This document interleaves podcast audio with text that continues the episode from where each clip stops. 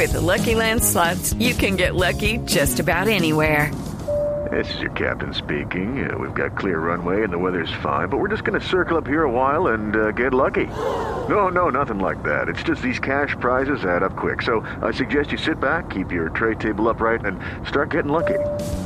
Play for free at LuckyLandSlots.com. Are you feeling lucky? No purchase necessary. Void where prohibited by law. 18 plus terms and conditions apply. See website for details. Luz María Sierra es periodista. Está en Mañanas Blue. Son las 6 y 22 minutos de la mañana. Nicolás Maduro e Iván Duque se lanzaron de nuevo fuertes dardos en los días de Navidad y dejaron claro que el tema que nos tendrá más ocupados en 2019 será el de las relaciones entre Colombia y Venezuela.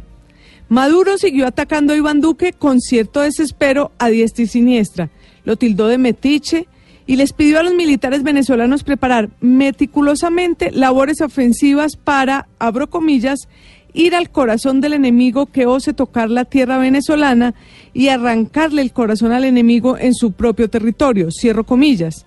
Mientras que Iván Duque, si bien no se refiere a Maduro con nombre propio, en la entrevista que nos concedió en Mañanas Blue habló muy duro sobre lo que él llama la dictadura abrumadora que hay en Venezuela y advirtió, y este es el punto más importante, que espera que el próximo 10 de enero otros países defensores de la democracia se pronuncien contra dicha dictadura, que retiren sus embajadores y desconozcan ese gobierno.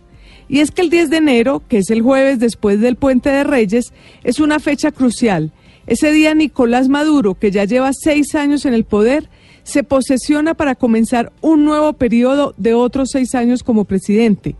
El problema es que esa reelección se dio en medio de múltiples irregularidades. Entre otras cosas, por ejemplo, dicen que la Asamblea Constituyente no podía convocar las votaciones.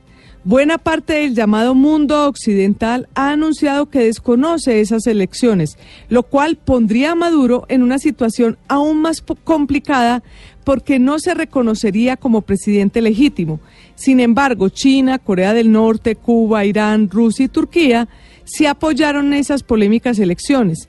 Se confirma así que con Venezuela se está gestando una nueva versión de la que conocimos muchas décadas atrás como la Guerra Fría.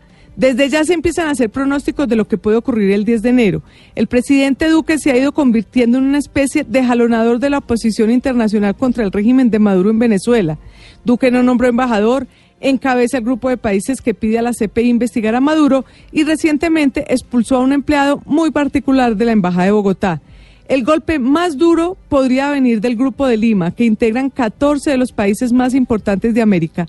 Ese grupo, que se creó el año pasado para buscar una salida pacífica a la crisis de Venezuela, evalúa romper relaciones en bloque con Maduro.